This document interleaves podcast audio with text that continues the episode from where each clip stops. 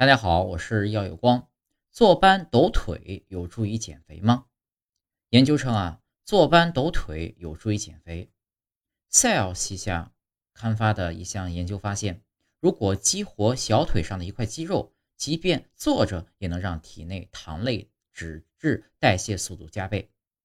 被激活的肌肉呢，在代谢中还能降低血糖大幅波动，减少胰岛素需求量，对预防糖尿病也有好处。该研究团队指出，人类小腿后侧的比目鱼肌虽仅占体重的百分之一，但激活后可大幅提升代谢水平。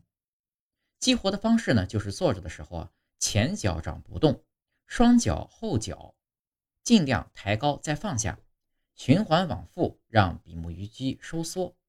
科学家将该过程称为比目鱼肌俯卧撑。如此看来，抖腿。也是有助于减肥的。